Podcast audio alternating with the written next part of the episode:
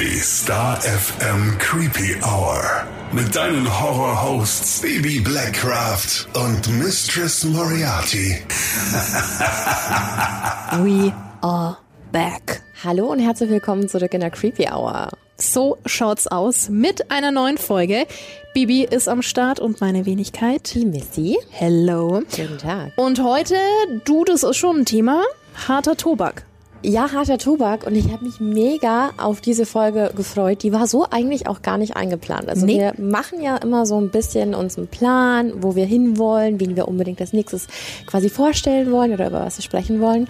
Ähm, und jetzt kam uns da was dazwischen im Dezember was so eben nicht eingeplant war, was eine Entdeckung war. Äh, wir sprechen heute über einen Killer, aber es ist ein ganz besonderer Killer, weil wir nämlich über den Zodiac Killer sprechen werden. Ganz genau. Ich muss sagen, so ein bisschen weiß ich Bescheid, aber natürlich nicht ansatzweise so viel wie du. Von daher, Bibi, äh, das ist heute deine Show. Ich lausche dir stundenlang. Ja, ich äh, hoffe, es wird äh, sich im Rahmen halten. Warnhinweis. Der nachfolgende Podcast beinhaltet Themen wie Mord, Gewalt und Sexualverbrechen und ist deshalb für Zuhörer unter 18 Jahren nicht geeignet. Der Inhalt könnte Zuhörer und Zuhörerinnen verstören oder triggern. Es ist so schwierig, weil normalerweise, wenn wir über Killer sprechen hier in der Creepy Hour, dann ist es immer so, dass wir jetzt zuerst so ein bisschen mit dem Background-Check anfangen, quasi von dem, von dem Killer. Was ist da eigentlich los gewesen? Wie war die Kindheit? IQ immer. IQ immer ganz wichtig. Ja, und was soll ich sagen? Jetzt sitze ich hier und habe nichts zu berichten, weil man bis heute nicht weiß, wer Zodiac eigentlich war. Krass, ja. Also es ist ein ungeklärter Serienmörder. Genau, und deswegen würde ich so ein bisschen in die, in die Story gleich mit einsteigen. Wie gesagt, alles ein bisschen anders als sonst, wenn wir über, über solche Morde sprechen. Aber wir reden hier über die Zeitspanne Dezember 1968 bis Oktober 1969. Ist jetzt auch nicht so lange gewesen. Nee, ne? nicht also, wirklich, ja. wenn man sich mal überlegt, über welche Kandidaten wir hier schon mal gesprochen haben und wie lang teilweise diese Mordserien ähm, vorangeschritten sind, ist es schon Wahnsinn. Auf jeden Fall sind wir wieder mal in äh, San Francisco in der Bay Area. Also irgendwie Westküste. Äh, war ja Camper auch schon. Hm, die fühlen sich da wohl, ha? Ja, Ted Bundy war da auch manchmal unterwegs. Also ja, ist hm, doch. Wenn wir jetzt über diesen Fall sprechen, sprechen wir von sieben Opfern. Und davon haben zwei überlebt. Und es klingt jetzt, auch wenn sich's makaber anhört, gar nicht so spektakulär. Also wenn man sich jetzt mal die anderen äh, Kandidaten vor Augen Mit hält, über 30, ja. Mhm. dann ist es da schon so, dass man denkt, ja, was war denn da so besonders an dem, an dem Kerl? Oder der Frau, man weiß es ja nicht. Stimmt. Ja, also so viel dazu, es gab einen Verdächtigen. Es kam nie dazu, dass er überführt worden ist oder ihm irgendwas bewiesen worden ist. Deswegen steigen wir mal ein. Also angefangen hat das Ganze am 20. Dezember 1968. Und jetzt ist es wie folgt. Der 17-jährige David Arthur Faraday ist gegen 19.30 Uhr mit dem Kombi seiner Mutter zu einem Rendezvous gefahren. Und zwar so zu seinem ersten Rendezvous mit der 16-jährigen Betty Lou Jensen. Also ganz unschuldig, ganz süß. Die zwei haben auch ihren Eltern erzählt, dass sie auf ein Weihnachtskonzert fahren, war aber eigentlich nicht der Plan. Ne? Also die Verstehe. wollten so ein bisschen ähm, einfach Zeit für sich haben. Um 20.20 Uhr sind die beiden dann zu einer Mitschülerin gefahren von Betty Lou. Da sind sie dann auch ein bisschen geblieben und zwar bis 21 Uhr und danach sind sie noch in Drive-In-Restaurant. Also wirklich ganz, ganz süß, eben so wie man das halt beim ersten Date in den 60ern wahrscheinlich gemacht hat. Und kurz nach 22 Uhr haben sie dann am Wasserpark von Benice geparkt. Das war so ein Knutschplatz. Also wenn du das so aus diesen alten Filmen kennst, wenn Teenager da in Autos saßen an irgendwelchen Hängen und Bergen, weißt du, da wo Ich in jedem sofort Au- ja, Augen. Genau Ja. so. Ähm, der Knutschplatz war an der Lake Herman Road. Das war das letzte Mal um 23 Uhr, dass die dort gesehen worden sind. Also das war dann auch noch lebend, so viel mal vorgegriffen. Da waren nämlich zwei Männer auf Waschbärenjagd unterwegs und die haben eben noch beobachtet, wie die zwei Jugendlichen da im Auto gesessen sind, haben auch gesehen, dass ein Auto hinter denen geparkt hat, also so quer. Und dann gibt's nur noch Vermutungen zum Tathergang. Und der stellt sich wie folgt dar. Der Killer stieg aus, zerschoss das rechte hintere Fenster, schoss dann auf den linken Hinterradkasten. Also da musste ja schon total, total erschrecken, wenn jemand auf einmal das, das Feuer auf dein Auto eröffnet. Ja, natürlich. Ähm, beide haben dann versucht, durch die Vordertür auf der Beifahrerseite zu flüchten, also einfach um aus dem Wagen rauszukommen. Mhm. Das ist, glaube ich, einfach so der erste Reflex. Und David wurde dann beim Verlassen des Wagens durch einen Kopfschuss schwer verletzt und stürzte dann quasi einfach vor der Beifahrertür zu Boden. Und die Betty Lou hat es noch geschafft, davon zu rennen, wurde dann aber neun Meter vom Auto entfernt von fünf Kugeln in den Rücken getroffen. Ei, ei, ei. Also das, äh, so hat man quasi diese komplette Szene vorgefunden. Der Täter ist dann davon gerauscht mit seinem Wagen und entdeckt wurden die beiden 15 Minuten später, also um 23.15 Uhr, von einer Anwohnerin. Die kam nämlich vorbei an dieser Straße, hat es gesehen und hat sich dann auf den Weg gemacht, Hilfe zu holen. Und der kam aber glücklicherweise schon ein Polizeiauto entgegen, mhm. also ein Polizist. Und die Streife ist dann auch um 23.30 Uhr am Tatort eingetroffen. Da war aber Betty Lou schon tot. Also Gott, er, schrecklich. Mh, ja. er hat ähm, er hat es noch bis ins Krankenhaus, also beziehungsweise in Krankenwagen geschafft, aber David starb dann kurz nach Mitternacht quasi auf dem Weg ins Krankenhaus. Und am Tatort wurden Patronenhülsen gefunden, aber es gab natürlich, also es gab ja keine Anhaltspunkte. Es hatte nur jemand hatte ein Auto gesehen, niemand hat drauf aufgepasst, was war das für ein Wagen. Mhm. Es gibt keine Täterbeschreibung, nichts. Genau, und dann sind es halt immer so abgelegene Orte. Also ne, du fährst ja jetzt auch nicht irgendwo hin, dann mit einem Date, wenn du alleine sein willst, wo es halt super belebt ist, sondern es war halt ein abgelegener Ort. Klar, ja. Genau, also das war quasi die erste die erste Tat. Komme ich später noch zu, warum. Vermutlich, vermeintlich, man weiß es nicht. Auf jeden Fall ging es dann am 4. Juli 1969 in Vallejo weiter. Also auch alles Bay Area, alles da rund um San Francisco die 22-jährige Kellnerin Darlene Farron und ihr 19-jähriger Begleiter Mike Mashu, ja, waren spät abends unterwegs, so im, im Endeffekt so ein bisschen wie, wie vorher schon. Man ist mit dem Auto rumgefahren, man war vielleicht nur an einem Drive-In, ähm, ja, und ist dann letztendlich einfach so ein bisschen im Wagen rumgefahren. Ganz wichtig hier, Darlene ist gefahren. Also nicht er, sondern sie. Sie, die 22-Jährige. Genau. Und irgendwann haben sie gemerkt, dass ein Auto hinter ihnen ist mhm. und Darlenes Wagen ist echt zu einer sehr ungünstigen Zeit stehen geblieben. Also, nicht dein mh, Ernst. Ich habe so ein bisschen die Vermutung, dass es ähm, kein Zufall war. Ja. Ne? Ähm, die ist auf jeden Fall äh, stehen geblieben, also liegen geblieben. Und zwar am Parkplatz des Blue Rock Springs Golfplatzes. Also da, wo ja abends dann auch wirklich niemand ist. Der andere Wagen hat dann die Scheinwerfer ausgeschaltet und kam dann links neben den beiden zum Stehen. Oh, wie gruselig. Stell dir vor, du bist in einem Auto und dann kommt schon eins ohne Scheinwerfer. Ja, aber das Ding ist, dass David dann auch noch gemeint hatte zu ihr, kennst du den oder was ist denn da los? Mhm. Wer ist denn das? Und sie meinte noch, mach dir mal keine Sorgen, weil jetzt kommt nämlich ein Sidefact, Dailin war verheiratet. Mhm. Die hatte, also das war eine ganz süße, die hatte eine Zahnspange immer noch mit 22, hatte schon einen Mann, schon ein Kind. Ja, aber war halt mit diesem Mike dann unterwegs, ne? Und sie dachte halt am Anfang, vielleicht ist es ja irgendjemand, der ihr gefolgt ist, der quasi ihr Mann beweisen wollte. Ich glaube, deswegen ah. war die am Anfang noch so ein bisschen so, mm, will mir jetzt das Date nicht versauen lassen, so, so in die Richtung. Und ja, also der, der Unbekannte ist dann auch wieder weggefahren. Also der stand eben zuerst links neben ihnen. Und dann war es halt so, okay, also ich glaube, dieser Schockmoment so, okay, vielleicht hat er jetzt was gesehen, was er sehen wollte, vielleicht hat er sie verwechselt, whatever. Also es war auf jeden Fall vorbei in dem Moment. Unbekannter oder konnte man da irgendwie ein Geschlecht gar nix, erkennen? Gar, gar nichts. Also die haben ähm, gar nichts erkannt. Äh, kommen auch später noch dazu, warum ich dazu Informationen habe. Genau, also der fuhr dann wieder weg. Die beiden waren sich eigentlich dann relativ sicher, okay, war nichts Schlimmes, ne, mhm. nichts passiert. Fünf Minuten später kam der Wagen aber wieder zurück. Und diesmal hat er nicht links von ihnen geparkt, sondern hinter dem Auto der beiden. Also hinter Darlins Auto. Und hat ihnen somit quasi auch den Weg versperrt. Jetzt ist es schon eine unangenehme Situation, weil du bist irgendwo liegen geblieben, wo du vielleicht gar nicht sein wolltest. Es ja. war vorher schon irgendwie eine ätzende Situation und dann kommt der Typ auch wieder zurück. Och nee. Ja. Dann ist es so weit gegangen, dass äh, der Typ die Scheinwerfer angelassen hat. Also so viel dazu, mhm. äh, stand quasi hinter ihnen. Und hast du schon mal versucht, in den Rückspiegel zu gucken, wenn ein Auto relativ dicht an dir dran, du erkennst ja nichts, du siehst ja nur gleißendes Licht ja, ja. im Rückspiegel. Ähm, genau, und dann ging auch noch das, so eine Handtaschenlampe an.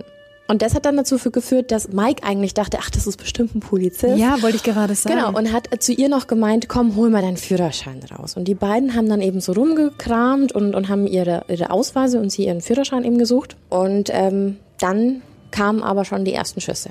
Ganz ohne Vorwarnung. Der, der Mann hat einfach oder die Person hat einfach losgefeuert und gab mehrere Schüsse ab. Der Lean wurde von elf Kugeln getroffen, also elf Stück. Das ist schon wirklich viel. Und äh, David hat mehrere Schussverletzungen ähm, erlitten, wirklich schwere, schwere Verletzungen davongetragen. Und dann ist der Täter aber einfach auch wieder davon gefahren. Also das war nie so diese Konfrontation. Er hat einfach geschossen. Er hat sich auch nicht davon überzeugt, sind die Personen jetzt tot. Mhm. Und er hat sich auch immer relativ stark aufs Mädchen konzentriert. Macht so den Anschein. Genau, also der Täter fuhr dann auch davon.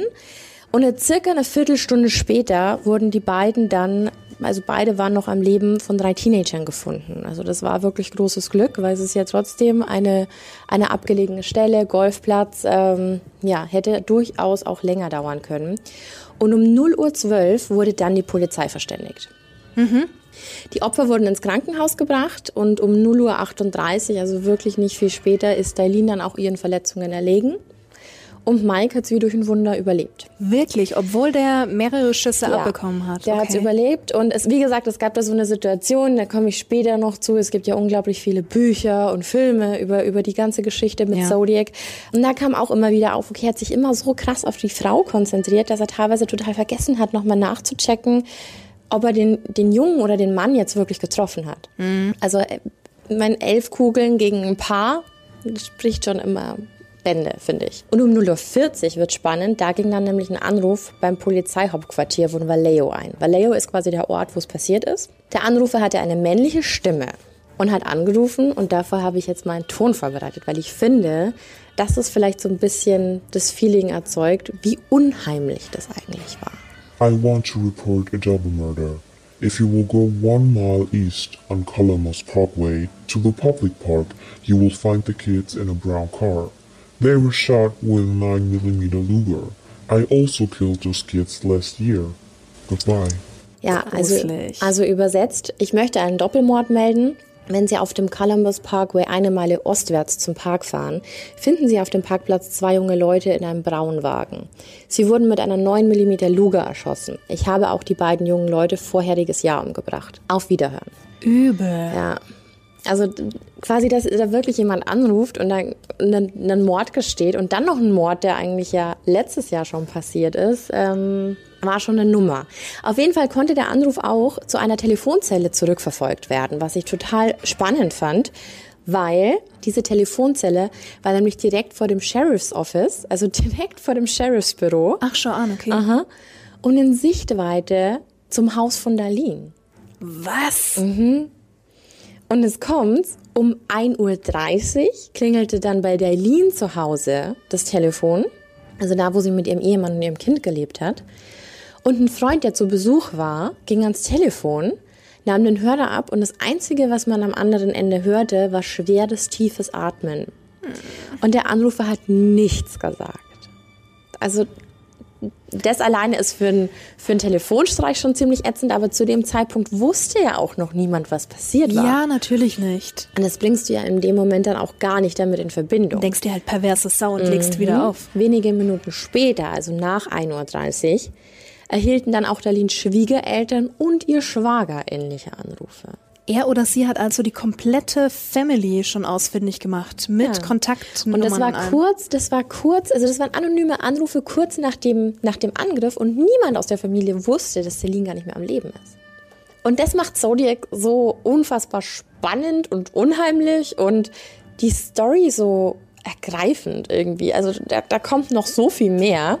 Aber das war quasi das erste Mal, dass man es damit in Verbindung gebracht mhm. hat.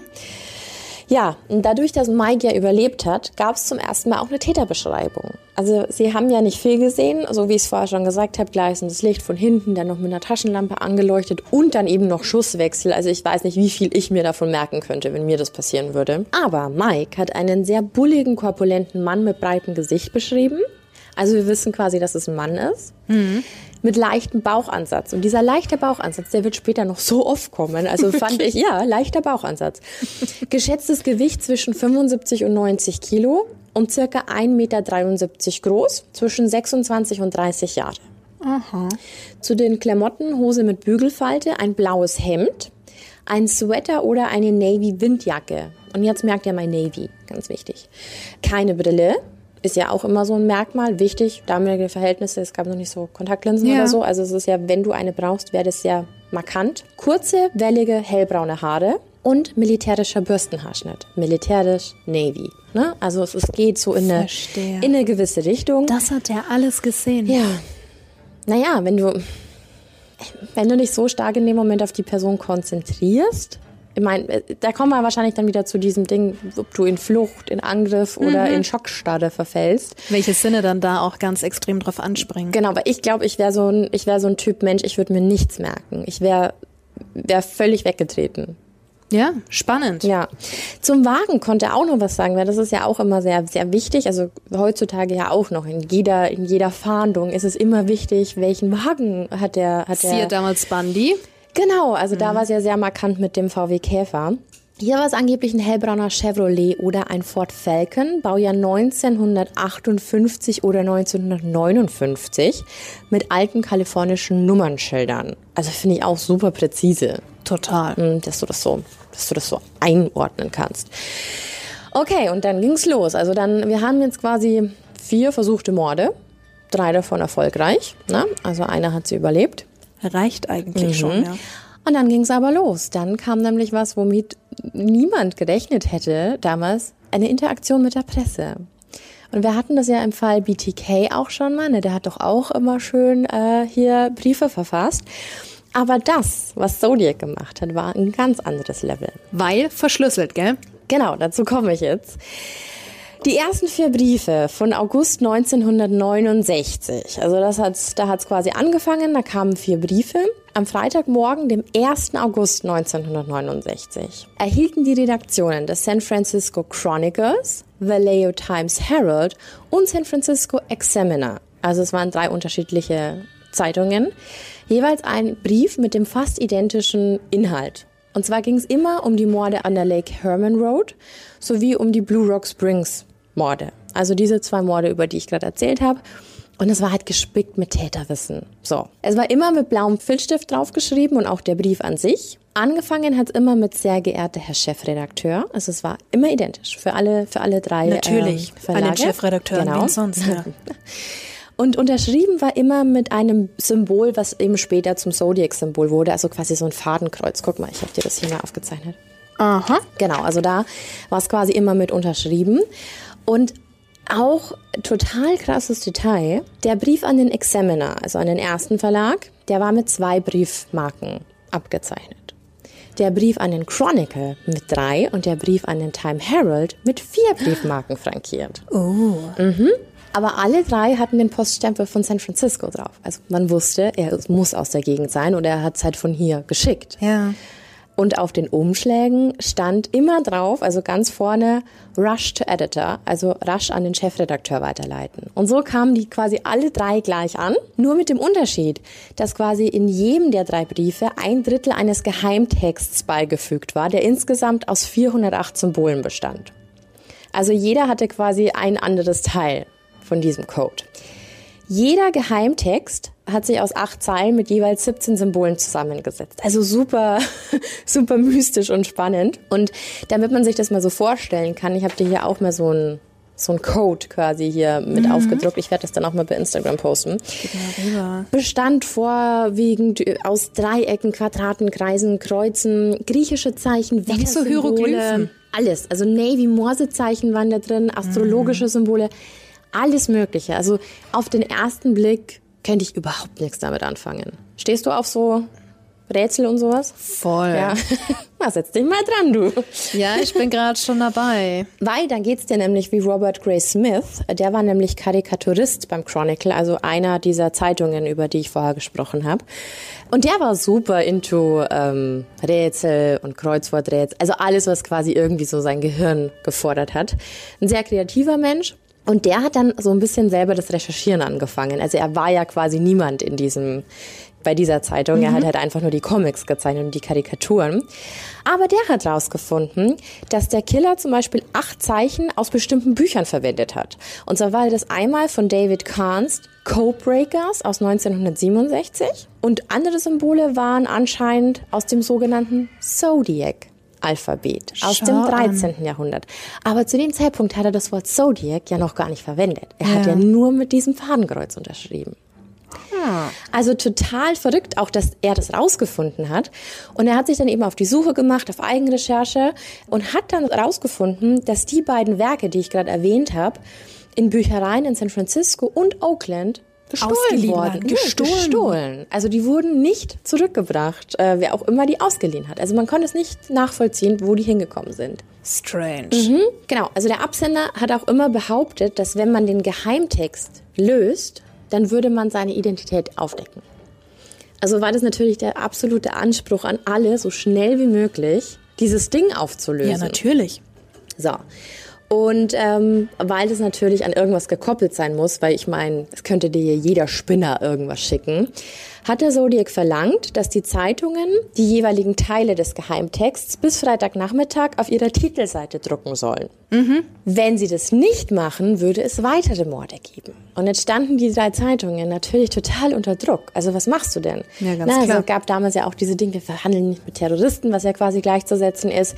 Wir lassen uns nicht von irgendeinem Spinner äh, erpressen.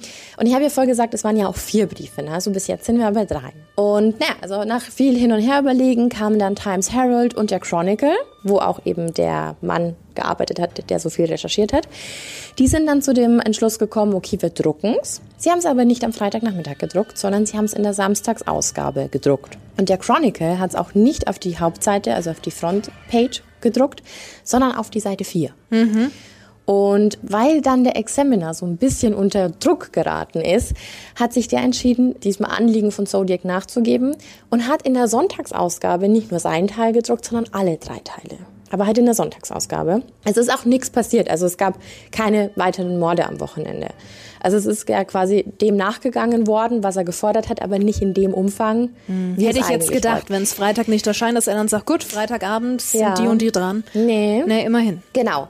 Und auf jeden Fall wurde das alles gedruckt und die chiffrierte Botschaft wurde dann auch innerhalb von wenigen Tagen tatsächlich entschlüsselt. Von wem? Und zwar von dem Lehrer Donald Jean Harden und seiner Ehefrau Betty June Harden, die halt einfach total Bock hatten, äh, da irgendwie rumzurätseln und da super gut drin waren. Und dann kam quasi raus, was in dieser Botschaft stand. Und da spielst du jetzt bitte auch mal kurz ab. Das war zwar kein Anruf, aber ich finde es äh, sehr beeindruckend, äh, was er da von sich gegeben hat. I like killing people because it's so much fun. It is more fun than killing wild game in the forest because man is the most dangerous animal of all. To kill something gives me the most thrilling experience and is even better than getting your rocks off with a girl. The best part of it is when I die, I will be reborn in paradise, and they I have killed will become my slaves. I will not give you my name because you will try to slow down or top my collection of slaves from my afterlife. Ja, leck mich fett. Und jetzt ist es so, ich würde es gerne nochmal übersetzen. Gut, dass wir am Anfang den Disclaimer gesetzt haben. Ich töte gerne Menschen, weil es so viel Spaß macht. Viel mehr Spaß, als Tiere im Wald zu töten.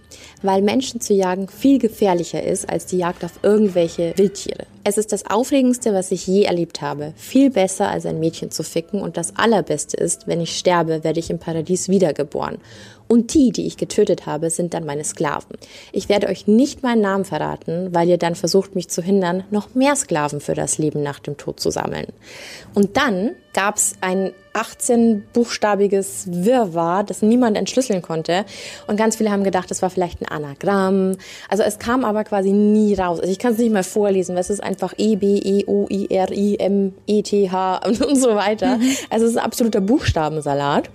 Und das war quasi seine erste verschlüsselte Botschaft, die geknackt worden ist. Ja, und was und, für eine Botschaft, ne? Ganz schön, ganz schön äh, happig. Genau, ja. und Gray Smith, nochmal zu dem, zu dem Typen vom Chronicle zu kommen, der ja eigentlich nur Zeichner war. Der Ähm, Rätseltyp. Genau, der hat rausgefunden, also dieses, also dieses, äh, den, die Übersetzung oder diese Entschlüsselung quasi gelesen hat. The Most Dangerous Game war ein Kinofilm aus 1932.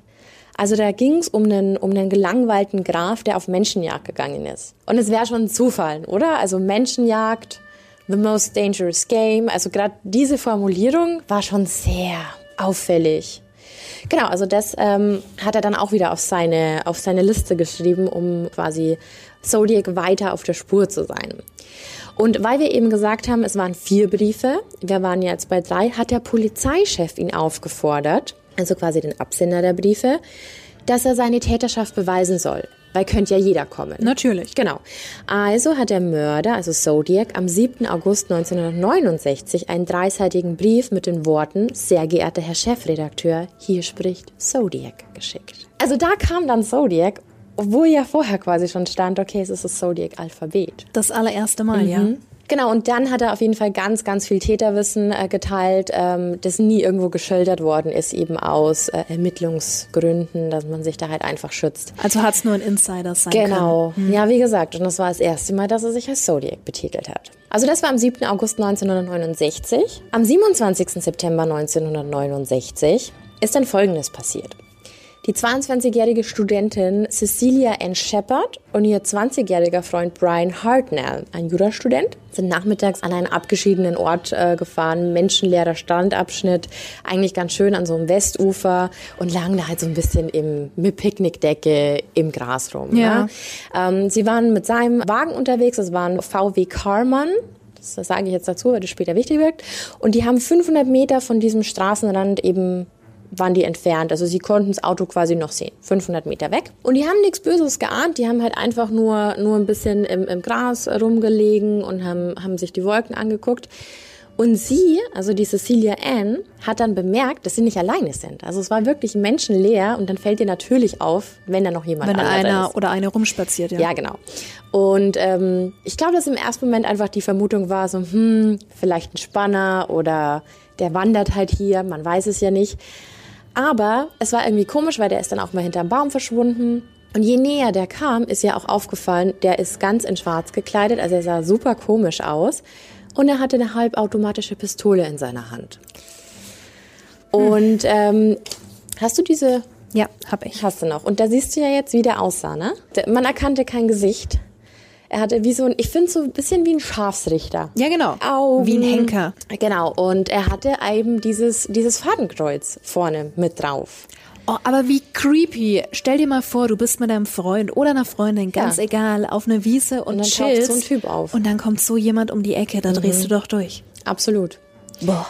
Und jetzt wird's, finde ich, auch sehr spannend. Kannst du dich noch dran erinnern, dass ich dir erzählt habe, als es um BTK ging, dass immer, wenn er Leute überfallen hat, weil er die ihm umbringen wollte, dass er dann behauptet hat, ich will euch nur ausrauben? Ja, ja, natürlich, klar. Zodiac hat das auch gemacht. Nein. Ja, also er hat sich dann quasi genähert mit gezogener Waffe und hat gesagt, dass er das Geld und die Autoschlüssel für das Auto will. Also im ersten Moment ja irgendwie total nachvollziehbar, bist wieder in der Situation, ja okay, dann gebe ich dir lieber, bevor mir was passiert. Und dann hat er geäußert, dass er den Wagen braucht, weil er nach Mexiko will.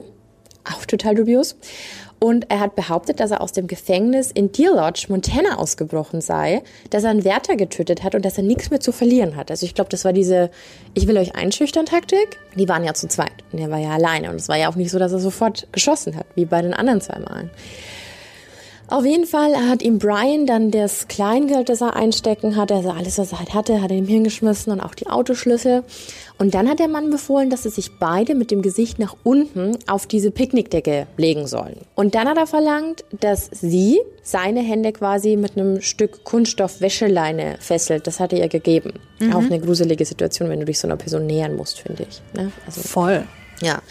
Und der hat er das eben in die Hand gedrückt und dann hat sie ihn gefesselt, dann hat sie sich hinlegen sollen und dann hat Zodiac quasi sie gefesselt. Und er hat auch seine Fesseln nochmal noch mal fester gezogen, weil er behauptet hat, so, du hast es gar nicht richtig gemacht. Und Brian hat dann auch noch total, also ich finde es wirklich sehr mutig zu fragen, ob die Waffe denn überhaupt geladen war, falls man sie mal fragt. Ne? Also Wow. finde ich schon sehr, pff, okay.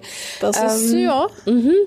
Und daraufhin hat dann ähm, Zodiac auch sein ähm, Magazin quasi rausgezogen und hat ihm quasi gezeigt, die Waffe war geladen. Und dann, damit hat ja keiner gerechnet. Also der war dann schon, der ist schon ein Stück weggegangen, hat dann ein Messer gezogen und dann hat er angefangen, auf beide einzustechen. Und du musst dir die Situation mal vorstellen, du liegst gefesselt auf deinem Bauch und jemand sticht dir in den Rücken. Kannst nichts machen, ja. Total. Also du bist absolut ausgeliefert und ich finde die Vorstellung einfach so gruselig. Vor Ähm, allem, du hast ja doch noch dieses Fünkchen Hoffnung. Ja, das ist halt jetzt wahr. Ja, So. genau. Schon schlimm genug. Ja. Aber dass er dann halt mit deinem Auto abhaut und, ne, das war's erstmal. Gott, wie grausam. Dann ist er aber vom Tatort weggefahren, also Zodiac. Er hat quasi ganz, ganz oft auf die eingestochen. Das Geld und die Autoschlüssel hat er übrigens zurückgelassen, ne? also die, ihm- die ihm Brian dann ja gegeben hat. Was aber ganz, ganz äh, interessant ist, er hat auf die Tür von dem Wagen des Opfers, also auf diesem VW Car Charman, Carmen, den ich da vorher erwähnt habe, bitte, ähm, falls irgendjemand weiß, wie man das richtig ausspricht, bitte schreibt uns, ich weiß es nämlich nicht. Ähm, Wie wird's denn geschrieben? Ach, Cayman oder so. Ist, ist Egal, auf jeden Fall das Auto. Auf jeden Fall, auf dieses Auto hat er was draufgeschrieben. Und zwar das Datum der ersten beiden Angriffe sowie Uhrzeit und die Art der Tatbegehung. Nein. Also von beiden Angriffen. Und drüber war das Zodiac-Symbol. Also auf dieser Fahrertür von diesem Wagen. Was Hm. denkst du denn, wenn du das findest?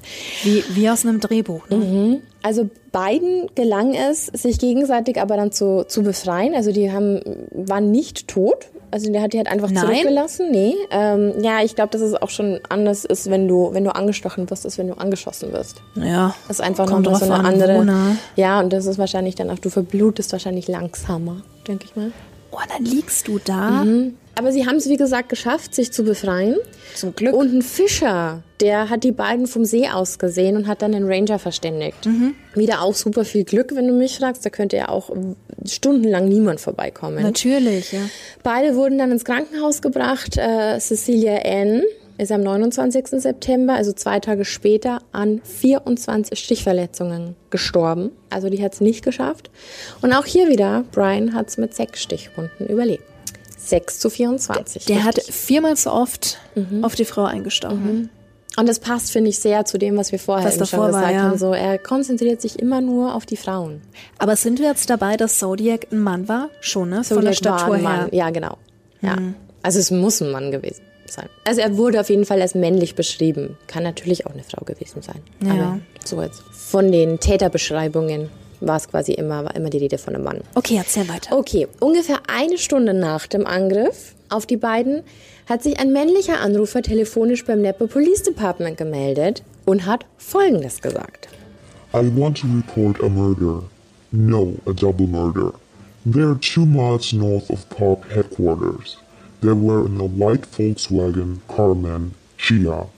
I'm the one that did it. Also hier auch nochmal die Übersetzung. Ich möchte einen Mord melden. Nein, einen Doppelmord. Sie liegen drei Kilometer nördlich von Park Headquarters.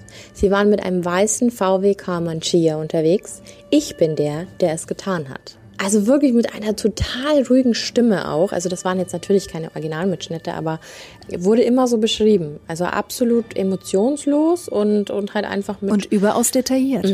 und dann hat der Anrufer den Hörer einfach nur abgelegt, ohne aufzulegen. Also auch so dreist zu sein. Normalerweise wirst du deine Spuren verwischen oder wirst ganz schnell weg. Hat ihn gar nicht tangiert, Der ne? hat das einfach, der hat das einfach, der hat äh, Bike Drop, der hat einfach den Hörer fallen lassen. Wahnsinn.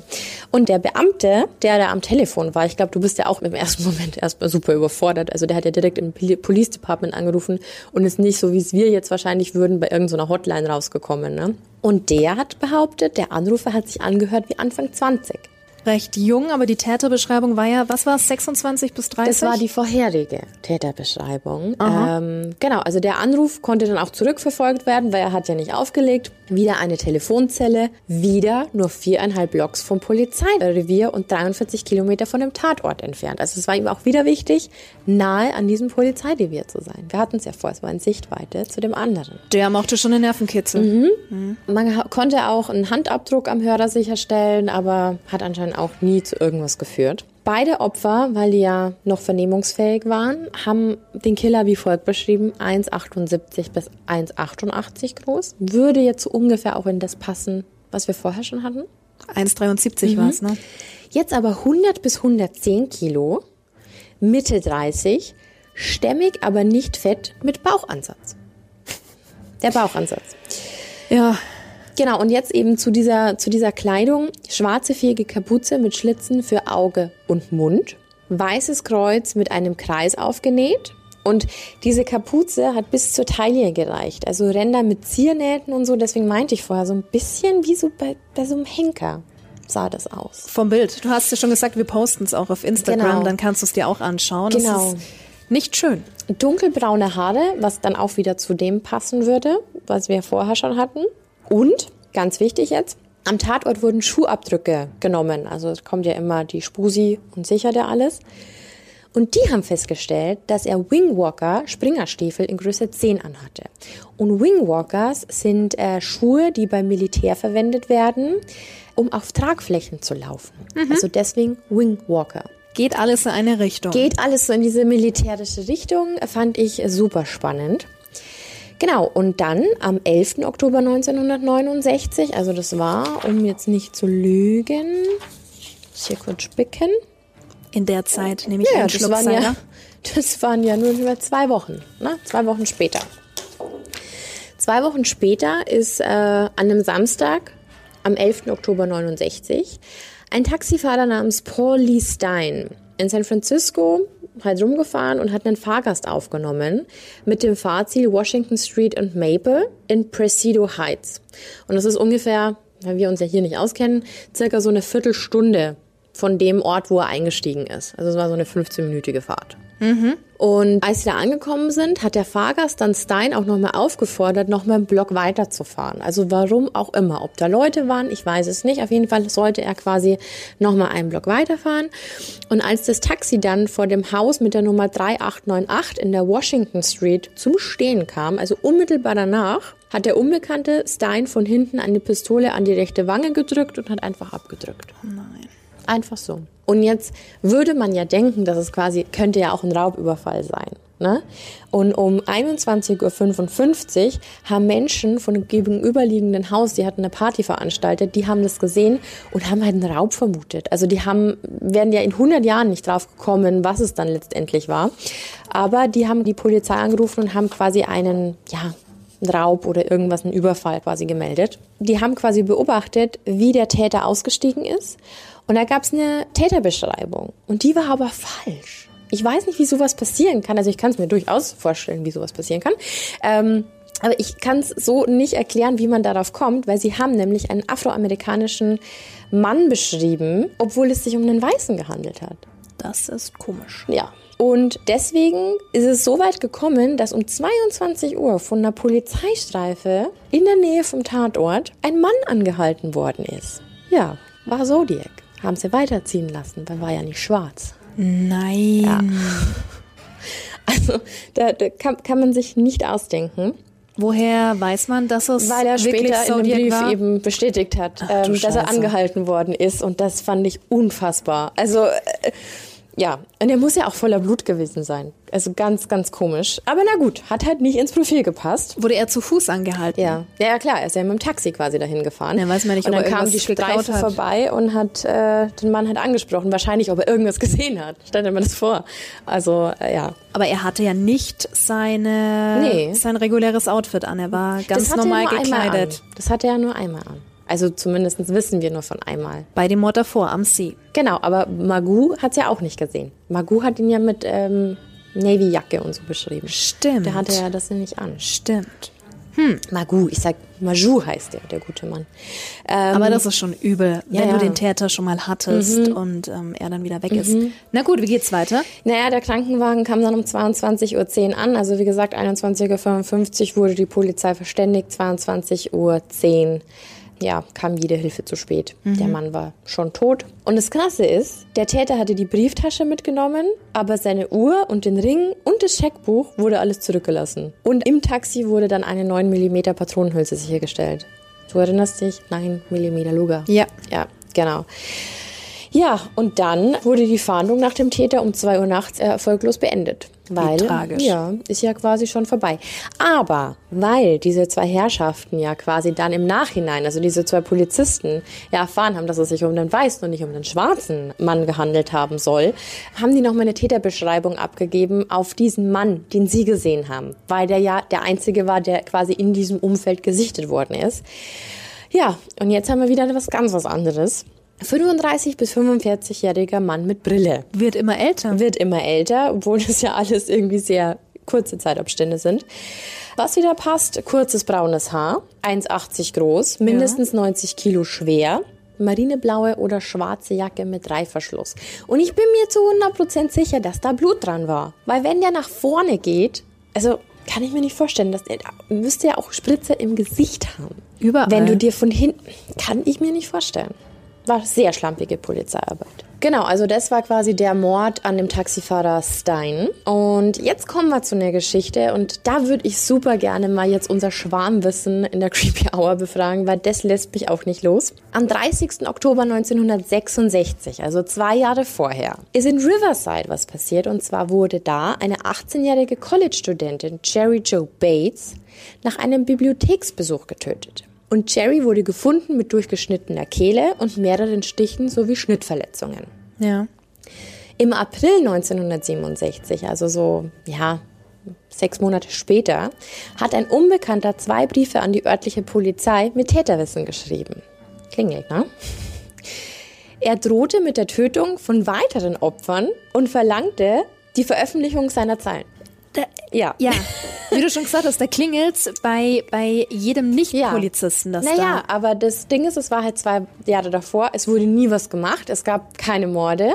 Im Nachhinein, also dann, du musst ja auch sagen, 1966, da gab sowas wie eine, wie eine äh, lokale Datenbank nicht oder Stimmt staatenübergreifend oder städteübergreifend. Die haben ja alle ihr eigenes Ding gemacht. Aber auf jeden Fall haben ähm, ja die die Ermittler, die dann an den Zodiac-Fall saßen, die haben dann ähm, irgendwann von diesem Fall eben gehört und Wind bekommen und haben sich dann diese Briefe geholt, die Gott sei Dank noch da waren. Also es hätte ja auch anders kommen können. Gutes Archiv. Die wurden dann quasi verglichen und es war anscheinend die Handschrift vom Zodiac. Sehr schwierig, weil nämlich am 15. März 71, also nachdem ja quasi dieses ganze Spiel schon mit der Presse und sowas gelaufen ist, hat der Zodiac Killer auch äh, an die äh, Los Angeles Times die Täterschaft im Bates-Mordfall bestätigt, also in genau diesem Mordfall. Und egal wie sehr ich recherchiert habe, die einen sagen ja, die anderen sagen nein, dann ist es bestätigt, dann ist es nicht bestätigt. Also dieses komplette Zodiac-Universum und dieses komplette, ja, es gibt ja so viele Leute, die sich damit beschäftigen, das ist so undurchsichtig. Es ist so undurchsichtig und wenn da irgendjemand irgendwelche Infos dazu hat, also es schreit ja alles nach ihm, aber es gibt nichts Belegbares, es gibt nichts. Und bevor ich jetzt hier irgendeine Scheiße erzähle, die dann Lass gar nicht lieber. stimmt, wollte ich das nur mal angemerkt haben, dass es da eben diese Theorie gibt. Aber man weiß es nicht. Aber dann quasi wieder in das Jahr, in dem es passiert ist, also im Oktober 1966 quasi. Und da ging Brief 5 bis 8 ein. Also von Oktober bis Dezember hat er ganze fünf Briefe geschrieben. Und zwar ging beim San Francisco Chronicle ging ein weiterer Brief ein, auch wieder mit blauem Filzstift, gleiche Anrede. Und in dem Umschlag ähm, befand sich ein blutbeflecktes Stück grauweißer Stoff, war angeblich ein Stoffteil von Paul Stein, also von dem Taxifahrer. Oh. Und das würde Sinn machen, warum er quasi nochmal nach vorne ist. Also, weil die haben das ja von oben beobachtet, aber dass er dann quasi das Scheckbuch und den ganzen Scheiß liegen lässt. Ja. Aber er hat sich quasi Trophäen mitgenommen. Trophäen oder in dem Fall halt einfach diesen Beweis, so hey, ich war das. Und äh, als er das geschickt hat, hat er gleichzeitig noch eben einen Brief mitgeschickt. Und da stand drin, dass er einen ganzen Schulbus auslöschen will. Was? Ja, und dann wurde es natürlich super chaotisch. Also die haben dann auch sofort gecheckt, ist es wirklich Zodiac gewesen? Also der den Brief geschrieben hat, gibt ja auch immer unfassbar viele Trittbrettfahrer und so. Aber er wurde identifiziert, dieser, dieser Stofffetzen. Das Blut hat übereingestimmt, die Schriftart hat übereingestimmt, also es hat gepasst. Und deswegen ist es dann wirklich so weit gekommen, dass es am 17. Oktober 69 ja, veröffentlicht worden ist. Die Öffentlichkeit wurde quasi in Kenntnis gesetzt. Du musst dir das ja auch mal vorstellen. Du willst ja nicht daran Schuld haben. Und natürlich war die Panik riesengroß. Niemand wollte sein Kind mehr mit dem Schulbus fahren lassen. Die wurden teilweise ähm, mit dem Helikopter überwacht. Die haben Hand, äh, Handlungsleitlinien bekommen, wie sie sich im Falle eines Angriffs quasi äh, verhalten sollen. Teilweise waren da bewaffnete Polizisten mit in den Schulbussen. Also muss ich mir vorstellen, was das auch für eine, für eine krasse Erfahrung für die Kinder sein Natürlich, muss. Ja? absolut traumatisierend. Ja, aber er hat die Drohung nie wahrgemacht. Also es war, also Gott sei Dank, aber es ist äh, nie irgendwas dergleichen passiert. Aber was ich super spannend fand, am 22. Oktober, also in dieser ganzen Chose, am 17. Oktober wurde das eben bekannt gegeben. Ein paar Tage später ruft um zwei Uhr nachts ein Mann an bei der Polizei von Oakland und behauptet, dass er der Zodiac sei. Und er wollte, und jetzt bitte lach nicht, das ist wirklich so passiert, in die Jim Dunbar Show. Das ist eine Talkshow, die nur in der Bay Area ausgestrahlt worden ist und die kam immer morgens. Und da war ein Rechtsanwalt zu Gast, Melvin Belay, und der sollte dort auftreten. Und Zodiac war quasi, also der Mann, der da angerufen hat und behauptet hat, er ist Zodiac, der wollte unbedingt zu dem live geschalten werden. Und nach Rücksprache mit der Polizei und mit dem Moderator und auch mit Bilal, also mit diesem Anwalt, waren die dann alle einverstanden, dass es quasi eine Möglichkeit ist, Zodiac zu fangen. Also quasi den, den Anruf dann vielleicht nachzuverfolgen.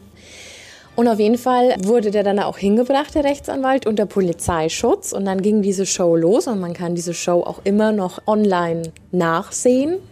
Ich habe dir auch noch einen Link geschickt, aber dazu, das machen wir später weil jetzt einfach mal die groben Fakten kommen, weil es ist eine super schlechte Qualität. Um 6.30 Uhr ist diese Sendung quasi live gegangen und haben in dieser Sendung ja auch immer wieder drauf gewartet. Also was muss das für eine Anspannung sein, wenn du weißt, es ruft jetzt gleich der Most Wanted Man überhaupt Na, an. Absolut, ja. Genau, und um 7.10 Uhr hat dann tatsächlich einer angerufen und es war super kurios. Der Moderator und auch Bilal haben gemeint, Mensch, wie heißt du denn? Können wir dich denn nicht anders nennen als Zodiac? Und er hat sich selbst als Sam betitelt. Mhm. Und äh, in diesen zwei Stunden Sendung hat er 35 Mal angerufen. Also da 35 ja, Mal. Und der längste Anruf, der hat neun Minuten gedauert. Er hat halt immer wieder aufgelegt und hat gemeint, er will nicht zurückverfolgt werden. Und er hat dann immer so, also so, so ganz komisch wirres Zeug geredet und hat gemeint, er hat so starke Kopfschmerzen und die werden nur besser, wenn er mordet. Außerdem hat er super viel Angst vor der Gaskammer und da war quasi dieses Zitat, I don't wanna go to the gas chamber, was quasi für später noch ganz wichtig wichtig wird. Die haben dann immer wieder versucht, das zurückzuverfolgen, Umleitung auch auf eine Privatleitung, damit er quasi mit diesem Anwalt äh, persönlich sprechen konnte, ohne dass es eben alles ausgestrahlt wird. Aber es war nix. Also er hat sich auch nicht darauf eingelassen, sich mit dem dann zu treffen. Er hat Hilfe angeboten, der Anwalt nix, nix war. Also es war ganz dubios. Und später hat sich dann auch rausgestellt, wer, der Anwalt hat dann auch zu Hause in seiner Villa quasi Anrufe erhalten dass Sam ein psychisch gestörter Patient in einer geschlossenen Psychiatrie in Nepper war.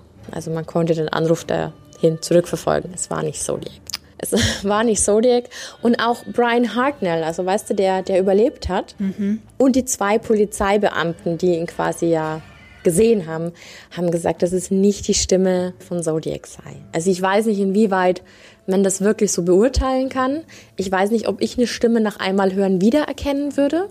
Wenn es ja, so krasse Situationen sind, wahrscheinlich schon. Kommt drauf an, ja. Aber auf jeden Fall äh, war das nix. Und Sam war nicht Zodiac und gar nichts davon hat gestimmt. Aber du kannst jetzt ja gerne mal bei der Sekundenzahl, ich glaube 27, einschalten. Da hört man quasi diese Live-Aufnahme. Talk to us. Just tell us what's going on in, in, inside you right now, Sam. Please. I have headache. Right. How long have you had those headaches, Sam? In a long time? Since I killed a kid. Well, was it before December that you had the headaches? Yes. Did, were you in service that you might have had uh, an injury in service? Did you ever fall out of a tree or downstairs? Were you ever unconscious? I don't know. You don't remember. Does aspirin do you any good? No. Doesn't do any good. Sam, that stuff never did me any good either when I had headaches. Sam, let me ask you a question. Did you, um, did you attempt to call this program one other time when Mr. Belli was with us? And you what? Did you try to call us one other time about two, two or three weeks ago when, when Mel Belli was with us? Yes. And you, and, uh, well, and you we couldn't get through. couldn't get through. The phones were tied up. Was that it? Yes. Right. Sam, let, let me ask you this. There's some reason why you go to a particular doctor or a particular priest, and some reason why apparently you, you uh, wanted to talk to, to me or Lee. Is it that you feel that we have compassion for people who get in trouble? Or is it you feel that uh, we can do something for you? Or is it you feel that uh, we're, we're uh, have enough integrity that if we promise you something, that uh, we're going to stick to it? Well, let's find out what, what, why he wanted to talk to. Why did you want to talk to Mr. Belli, Sam? I don't want to be hurt. Also es hat sich schon unheimlich angehört und ich glaube damals, als du live mitverfolgen konntest, das wäre dasselbe, wenn bei uns in der Morningshow jemand anrufen würde, weißt du? Also Ach du, ich hatte tatsächlich schon mal genau so eine Erfahrung bei meinem alten Arbeitgeber. nein. Da hatten wir auch einen Hörer, der immer aus der geschlossenen angerufen hat. Und ähm, das wurde dann tatsächlich auch an die Polizei piu, weitergeleitet. Also in dem Moment geht's dir da schon anders, ne? Glaube ich sofort. Und jetzt stell dir mal vor, da gibt's noch Morde dazu. Natürlich. Also, boah, nee. Ja, aber auf jeden Fall war das auch eine sehr krasse Anekdote aus dieser kompletten Zodiac-Geschichte. Ähm, Heftig, wirklich heftig. also mit, mit, weißt du, da hast du solche Nummern wie diese riesen Zeitungen, dann noch diese Morning Show, dann Morde, dann wirst du fast gefasst und dann doch wieder nicht. Und Ja. ganz, ganz, ganz kurioser Fall. Und jetzt kommen wir dazu, dass es jetzt eigentlich erstmal nur mit Briefen weiterging. Also sehr unspektakulär eigentlich, aber er hat es trotzdem geschafft, die komplette Bay Area auf Trab zu halten, unter Anspannung. Du wusstest ja auch nicht, kann ich rausgehen, werde ich dann erschossen, kann ich meine Kinder. Es ist ja nie irgendwas aufgeklärt worden. Du hast ständig Angst. Aber er war fleißig. Wir sind ja insgesamt schon bei Brief 8. Ja. Und wie viele kamen noch dazu? Ach, äh, dokumentiert sind es, glaube ich, 33. Aber ich werde hier nicht, Wow. ich werde hier nicht auf alle eingehen. Ja. Genau, also am 10. November 69. Das war dann ein gutes Monat ungefähr. Ja, nicht mal. Quatsch. 18 Tage nach dieser TV-Sendung ist dann ein zweiter Brief beim, beim San Francisco Chronicle eingegangen. Am 10. November 69, also ein paar Tage quasi nach dieser TV, nach diesem TV-Show-Debakel, gingen zwei weitere Briefe beim San Francisco Chronicle ein. Einer enthielt eine Grußkarte, in der er angedeutet hat, dass er im August 69 zwei weitere Morde begangen hat. Aber das war total komisch, weil die Ermittler haben sich dann natürlich dran gesetzt. Also wir reden uns ja hier immer super einfach, weil wir Timelines haben und weil wir genau wissen, wann und wie und meistens ist der Killer ja schon gefasst und hat dann gestanden. Aber der hat behauptet, er hat zwei Menschen umgebracht und die Ermittler haben sich dann natürlich sofort an alle einzelnen ungeklärten Mordfälle gesetzt, die in der Bay Area passiert sind in dem Zeitraum. Und es gab zwei erstochene Schülerinnen, aber er wurde ausgeschlossen. Also er konnte das nicht gewesen sein. Super schwierig. Also wenn du damals in der Zeit, glaube ich, aktiv da ermittelt hast, es war ja ein Wirrwarr aus 800.000 Sachen, die so schwer zu greifen waren. Zusätzlich dazu, also zu dieser Grußkarte, waren weitere Geheimtexte quasi, also weitere ominöse Schriftstücke. Ein 20-Zeiler aus 340 Zeichen. Das war quasi wieder ein Geheimtext. Und der war wieder mit dem Zodiac-Zeichen unterzeichnet. Ne? Also ähm, auch immer das äh, wiederkehrend. Und jetzt ist der Grund, warum wir hier sitzen heute, der Geheimtext, den er da geschickt hat am 10. November 69. Der konnte erst nach 51 Jahren entschlüsselt werden. Und das war im Dezember 2020. Also das war letztes Monat. Nach über einem halben Jahrhundert. 51 Jahre später. Und zu verdanken haben wir das Ganze drei Männern. David Oranchak, Jarl van Eyck und Sam Blake. Also einmal aus Australien, einmal aus Belgien und einmal aus Roanoke im US-Bundesstaat Virginia. Der eine war Experte für Verschlüsselungen, der andere Dechiffrier-Künstler und der andere einfach nur ein Mathematiker. Aber die haben sich da tatsächlich zusammengeschlossen und haben das Unmögliche geschafft. Und deswegen war es mir so wichtig, über diese TV-Show zu erzählen, weil spiel doch mal jetzt bitte diese entschlüsselte Botschaft vor. I hope you are having lots of fun in trying to catch me. That was me on the TV show, which brings up a point about me. I am not afraid of the gas chamber, because it will send me to paradise. All the sooner because I now have enough slaves to work for me, where everyone else is nothing when they reach paradise, so they are afraid of death. I am not afraid because I know that my new life will be an easy one in paradise death. Der mit seinem scheiß Paradies. Äh, ich übersetze mal ganz kurz. Ich hoffe, dass ihr bei eurem Versuch, mich zu fassen, viel Freude habt. Das in der Fernsehshow war ich nicht. Was einen Punkt von mir aufwirft. Ich habe keine Angst vor der Gaskammer. Hatten wir ja den mhm. Punkt vorher weil diese mich noch schneller ins Paradies befördern wird, weil ich nun genügend Sklaven habe, die für mich arbeiten, wo keiner sonst welche hat, wenn er im Paradies ankommt, sodass sie alle Angst vor dem Tod haben. Ich habe keine Angst, weil ich weiß, dass mein Leben nach dem Tode im Paradies ein einfaches sein wird. Also man merkt schon, er muss in einer irgendwie absolut abgedrehten Welt leben. Völlig. Ich weiß nicht, welche Vorstellungen dieser Mensch hatte, aber es war auf jeden Fall sehr drüber, sehr kurios und wahrscheinlich total in seiner eigenen Welt. Also anders kannst du dir das nicht erklären. Aber krass, oder 51 Jahre und die wussten das damals nicht. Und stell dir mal vor, das wäre sofort geknackt worden, dann hätten die auch nicht ewig lang mit diesem Sam rumexperimentieren müssen oder müssen. sich da vielleicht, oh, ist es doch, ist es nicht. Nee, er hat ja da quasi schon in, in dieser Botschaft gesagt, das war ich nicht. Mhm. Und was meinst du, wie ihn das angepisst hat, dass da jemand war, der behauptet, er sei er? Ja klar, das ist ja sein, ähm, er will ja im genau. Rampenlicht stehen als der Megamörder. Mhm. Und wir wissen nicht, ob er es noch erlebt hat, dass es jetzt entschlüsselt worden ist. Ich wollte gerade sagen, was ist der Jahrgang? Wir wissen ja gar nichts. Wir wissen nichts. Also es gab einen Hauptverdächtigen und der ist nicht mehr unter uns. Also, who knows? Aber vielleicht war es auch jemand ganz anderes. So ein bisschen wie bei Check the Ripper. Also da weiß man, dass er nicht mehr kann. Ja, aber, ja, ja. Ähm, das wäre äh, ein Wunder. Ähm, ich finde es total, total faszinierend. Das habe ich auch ganz oft gelesen, wie ich mich so ein bisschen reingefuchst habe ins Thema Zodiac, dass dann oft kommentiert wurde, Check the Ripper, der, der Neuzeit. Genau, der mhm. Neuzeit, ja. Absolut. Also auch ein total spannender Fall, weil wie gesagt, es waren nicht so viele. Ganz kurz, können wir mal eine Folge über Check the Ripper machen? Ja. Das muss auch sein. Weiß ich noch, da habe ich in der siebten Klasse mein Referat drüber gehalten. Ja? Ja. Dann bin ich dafür, dass du die Folge hast. Aber es ist schon, es ist schon heftig. Vor allem, weil du halt überhaupt nichts greifen kannst. Total. Aber ich finde, seine tatsächlich grausamste Tat kommt noch. Auch wenn wir mit allen Morden durch sind. Ich höre. Ja, jetzt guckst du. also es kam dann noch ein Brief am 9. November 69 ja, da hat er wieder erklärt, dass er bereits sieben Menschen getötet habe und dann hat er sich über die Polizei lustig gemacht und ja auch so ein bisschen, ne, dass die ihn ja auch laufen haben lassen. Mhm. Also er war ja auch in einer guten Position, sich darüber lustig zu machen. Und dann hat er eine vage gehaltene Bombendrohung ausgesprochen und eine oh. Anleitung zum Bau einer Bombe sowie so eine Zeichnung zu, zu dem Brief dazugelegt dann ist es natürlich noch schlimmer geworden. Du hast hier einen Psychopathen rumlaufen, der Menschen erschießt, der, der irgendwas vom Paradies erzählt. Und jetzt kommt er mit der Bombe Und dann daher. kommt er mit der Bombe. Also das ist ja total unberechenbar. Du weißt es ja nicht, was in den Menschen vorgeht. Mhm. Am 27. Dezember, also kurz nach, kurz nach Weihnachten, erinnerst du dich an Belay, diesen Rechtsanwalt, der in der Show war? Ja, ja. Genau. Und der hat ja die ganze Zeit diese Anrufe von diesem Sam auch bekommen. Aber der hat dann tatsächlich einen Brief von Zodiac persönlich bekommen. Zu sich nach Hause. In seine Villa. In seine Villa. Also den guten Mann hat es auch nicht gut erwischt. Also der muss auch ständig unter Panik gelitten haben, weil also zuerst, zuerst dieser Trittbrettfahrer und dann meldet sich Zodiac höchstpersönlich.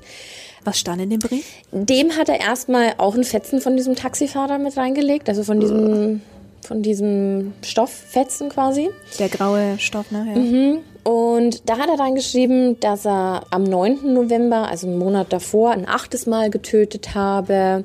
Er bat um die Hilfe von dem Rechtsanwalt. Also eigentlich schon so wie Sam. Also wie dieser Anrufer. Also auch da die Parallele komplett verwirrend. Also warum macht er dasselbe wie Sam? Besteht die Option, dass die zwei zusammenhingen? Ich weiß es nicht, aber wenn der in der Psychiatrie saß, kann natürlich sein. Ich weiß es das nicht. Das können ja auch Brüder sein oder so. Ja, Zum Beispiel. Der, es gab ja einen Hauptverdächtigen, und der hatte, glaube ich, mit dem nichts zu tun. Hm, who knows?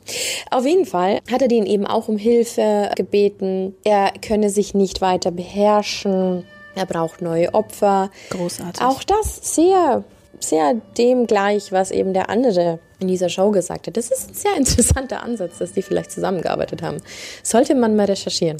Auf jeden Fall ähm, ist dann über den San Francisco Chronicle, also der ja altbekannt war mittlerweile mit Zodiac, ähm, hat dann der Anwalt quasi verlauten lassen und hat das in einem öffentlichen Brief quasi kundgetan, dass er Zodiac wirklich sehr, sehr gerne helfen würde und dass er ihn quasi verteidigen würde, dass er alles machen würde, dass er sich auch mit dem treffen würde, aber es kam nie irgendwas zurück. Also er hat ihn persönlich angeschrieben, hat um Hilfe gebeten. Als er die Hilfe angeboten hat, kam einfach nichts, nichts. mehr. Mhm. Und dann kommen wir zu der Tat, die mich so schockiert hat. Und es gibt ja einen Film dazu und das war wirklich diese Szene, da war ich so verstört. Am 22. März 1970. Es war Nacht und es war eine Frau in ihrem Auto unterwegs, die war im siebten Monat schwanger, Kathleen Johns. Und sie war nicht alleine, denn sie hatte ihr zehn Monate altes Mädchen mit dabei im Auto. Und die waren unterwegs auf der State Route 132. Und das ist eine sehr wenig befahrene Straße. Also ich habe mir das mal angeguckt. Das ist schon so ein bisschen Landstraße mäßig. Also mhm. es ist schon eine feste Straße, aber es ist halt super wenig los, wenig beleuchtet. Nicht sehr schön nachts da durchzufahren. Und auf jeden Fall ist ihr aber im Rückspiegel schon aufgefallen, dass ein Wagen hinter ihr ist und zwar ständig. Also da ist es ja immer schwierig zu sagen, wirst du jetzt verfolgt, wirst du nicht verfolgt, ja. ist das Absicht, will er nicht überholen, man weiß es nicht. Aber auf jeden Fall ist ihr der Wagen schon aufgefallen und das schon sehr, sehr lange vorher.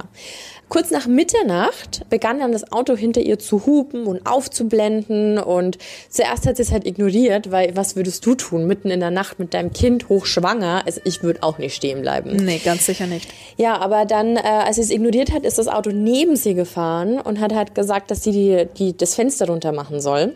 Ja, das hat sie dann auch gemacht und die haben, hat ihr dann zugerufen, dass ihr hinteres Rad locker sei und dass sie anhalten soll, nicht, dass was Schlimmes passiert. Ja, und weil sie ja eine verantwortungsvolle Mutter quasi auch sein wollte, ist sie dann quasi an den Straßenrand gefahren. Und der Typ hat dann gesagt, ich kümmere mich darum. Hat oh das nachgezogen, also für sie angeblich nachgezogen und hat ihr dann eine schöne Fahrt gewünscht und äh, hat sie weiterfahren lassen. Und ich glaube, genau dieselbe Situation wie an diesem See. Du bist erstmal froh, okay, falscher Alarm, es ist alles gut ausgegangen, es war ein netter Mann, der hat's gut gemeint. Ja, hat er aber nicht. Er hat nämlich die Reifen gelockert oder den Reifen gelockert und die Schrauben so dass äh, wirklich nach wenigen Metern weiterfahren. Kam die dann ab von der Fahrbahn? Mm -mm, löste sich das hintere linke Rad war es quasi. Und sie musste halt an äh, äh, musste halt dann quasi an den Straßenrand wieder ranfahren. ah, okay. also es ist nichts Schlimmeres passiert weil sie war ja auch noch nicht so schnell. Also das ist stell mir vor was da los gewesen wäre wenn die schon schneller unterwegs mhm. gewesen wäre. Ja und sehr strange der äh, Mann ist dann nämlich umgekehrt und äh, hat zu ihr gesagt ach es war wohl schlimmer als ich angenommen habe ich fahre sie zur nächsten Tankstelle. Oh nein. Und ja, was soll sie machen? Sie ist mit dem Kind eingestiegen und äh, der Typ ist dann an der nächsten Tankstelle, die gekommen ist, eiskalt vorbeigefahren. Und das war natürlich der Moment, wo sie sich dachte, okay, irgendwas stimmt hier ganz und gar nicht. Und als sie ihn dann darauf angesprochen hat, warum er da vorbeigefahren ist, hat er nur ganz eiskalt gemeint, weil er sie und ihr Baby töten wird. Und dann saß sie in einem Auto und er ist mit der zwei bis drei Stunden rumgefahren. Die arme Frau. Zwei bis drei Stunden. Ich will es mir nicht vorstellen. Und dann kamen die irgendwie an eine blöde Stelle, also für sie gut, weil die Verkehrsführung quasi so war, dass der Wagen kurz zum Stehen kam. Und die Frau hat echt alles richtig gemacht, weil die ist mit ihrer Tochter im Arm aus dem Auto gesprungen. Da war dann ein Feld, die ist da rein und hat ihr Baby dort versteckt. Also wirklich mit der Absicht, okay, krieg mich, aber nicht mein Kind. Und der hat dann aber irgendwann aufgegeben. Also der, die ist, der, ich stelle mir das wirklich wie in so einem schlechten Horrorfilm vor, ja. wenn du dich versuchst, irgendwo im Gras zu verstecken. Hat sie aber erfolgreich geschafft. Und dann hat sie einen Trucker angehalten, der vorbeigekommen ist. Also erst dann, als sie gehört hat, dass das Auto weg ist, äh, hat sie bestimmt mit Sicherheit auch noch viel, viel länger gewartet. Und dann ist sie eben an einem Trucker vor das Auto von Truck gesprungen. Und er hat zuerst gar nicht verstanden, was die von ihm will. Und die hat dann eben gesagt, was passiert ist. Und dann sind sie zur nächsten Polizeiwache. Dann ist sie quasi wieder in ein Auto gestiegen, was ja Zu einem unglaubliche Mann. Überwindung kosten muss. Genau, und die hat es dann tatsächlich auch geschafft, ein Phantombild vom Zodiac anfertigen zu lassen, was im ersten Moment ja aber auch gar nicht Zodiac war, weil es war halt irgendein Typ, der auf einer Landstraße eine Frau entführt hat. Er hat ja nicht gesagt, hallo, Entschuldigung, ich bin Zodiac. Konntest du wieder gar nichts zuordnen. Genau, und deswegen mhm. sage ich, für uns ist es ja immer super easy, jetzt im Nachgang zu sagen, ja, und dann ist das passiert und das war in dem Fall total nicht zusammenhängend. Wäre was anderes gewesen, wenn er jetzt zum Beispiel auf sie geschossen hätte. Oder irgendwas. Oder, ja. oder ir äh, irgendwas, was ihn verraten hätte. Auf jeden Fall gab sie eine Täterbeschreibung ab. 70 bis 75 Kilo schwer, also leichter. Ne? Also, Wieder abgenommen mhm. vielleicht, ja. Glatt rasiert, sehr ordentlich gekleidet. Weißes Hemd, schwarze oder dunkelbraune Windjacke. Windjacke hatten wir vorher schon.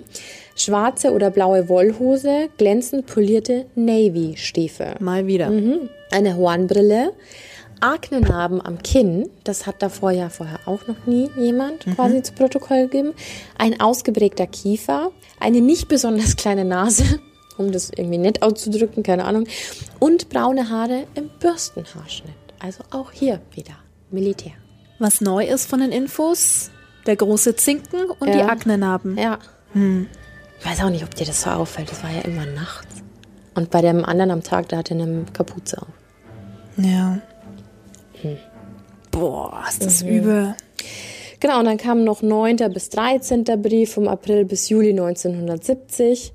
Ähm, hat immer wieder abermals an den Chefredakteur der San Francisco Chronicle immer weitergeschickt und immer eben, also ich glaube, es war schon bevorzugt der Chronicle, an den er dann geschickt hat. Und da war es ganz, ganz komisch, weil es war ungewöhnlich formatiertes Blatt Papier, auf das er geschrieben hat. Also es war quasi so ein bisschen abweichend als die anderen Male.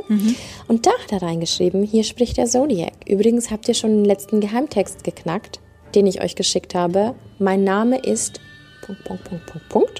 Und danach folgen 13 Zeichen, die bis heute nicht identifiziert werden konnten. Und da dachte ich mir, so warum wurden denn diese 13 Zahlen noch nicht geknackt? Wenn dieser komplette, dieser komplette Text jetzt nach 51 Jahren, vielleicht sollte sich da mal jemand dran setzen. Also nicht, dass ich es kann, aber ich ähm, würde das als sehr dringlich empfinden. Vor allem, wenn es 13 Zeichen sind. 13 Zeichen, genau. Da ist aber auch wieder die Frage, ist er da ehrlich oder spielt er wieder nur? Ne? Keine Ahnung. Er hat ja vorher auch schon mal geschrieben, dann entdeckt ihr meine Identität, ist ja auch nie passiert. Und wann kam der Brief? 1970, am 16. Februar. 70. Nee, Quatsch. Am 21. April 1970. Entschuldigung. Um auf diesen 16. Februar nochmal zurückzukommen, da gab es nämlich einen Bombenanschlag auf einer Polizeiwache am Golden Gate Park.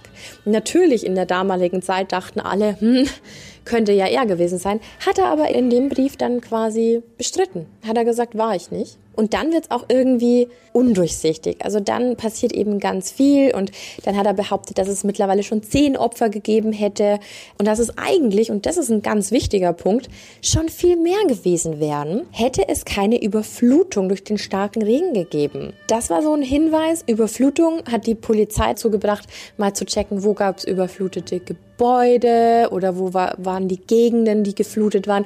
Einfach vielleicht auch mal um diesen Kern zu bestimmen, wo er denn leben könnte. Die hatten ja nichts.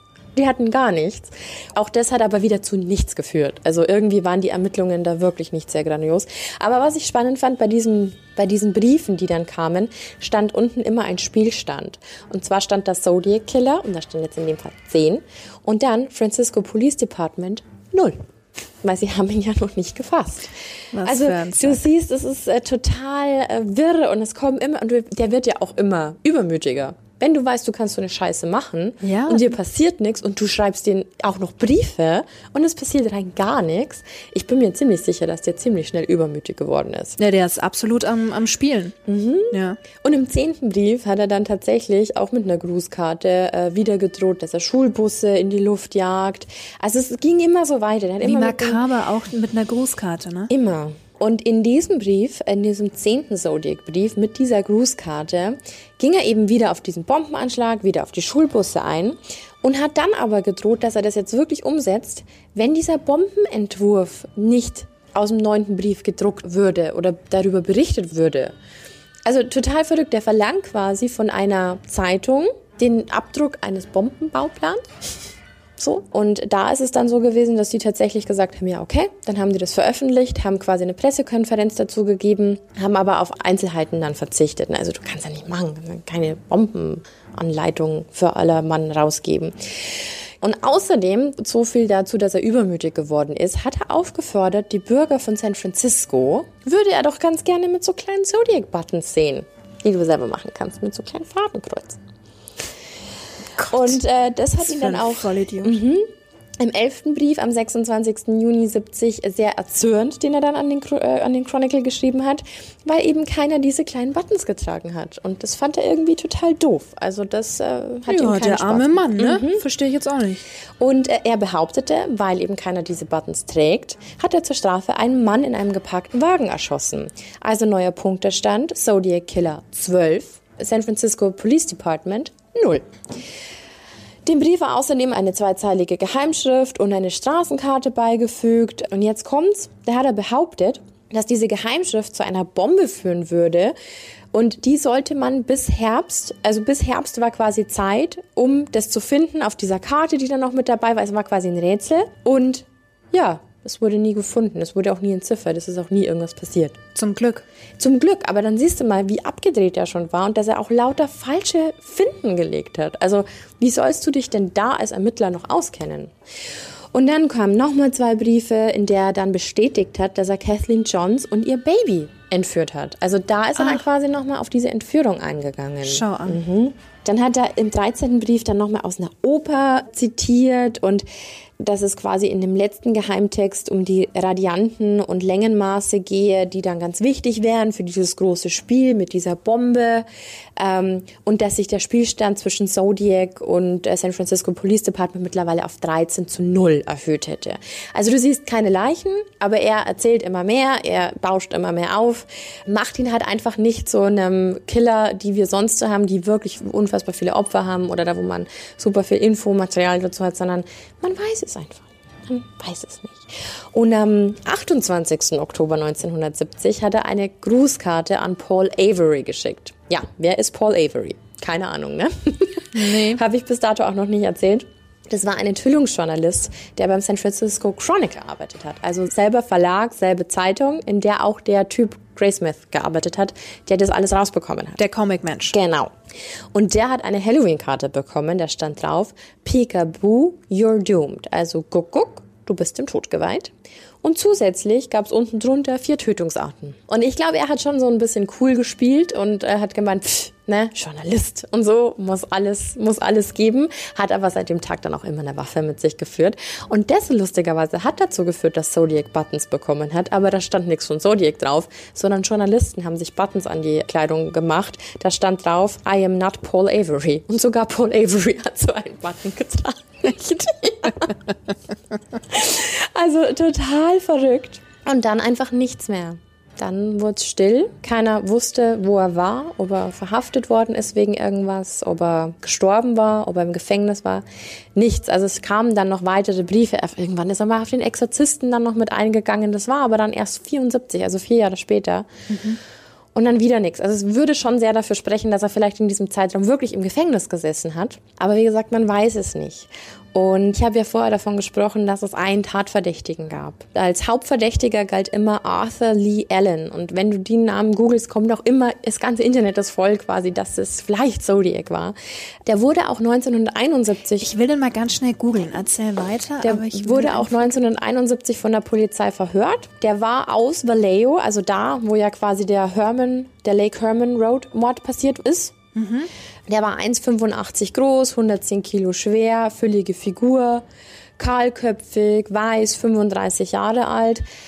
Und Geburtsdatum war der 18. Dezember 1933. Der war Single, hat noch bei seinen Eltern gelebt. Also schon irgendwie so ein Außenseiter. Ja, von der Beschreibung. Hast du's her- grad offen? Ich hab's gerade offen, wie du es äh, gerade beschrieben hast. Ne? Also, Und du hast auch lustigerweise das Phantombild bei dir Ja. auf dem, was ich dir, was ich dir in die Hand gegeben habe. so gut passt das aber gar nicht. Nicht?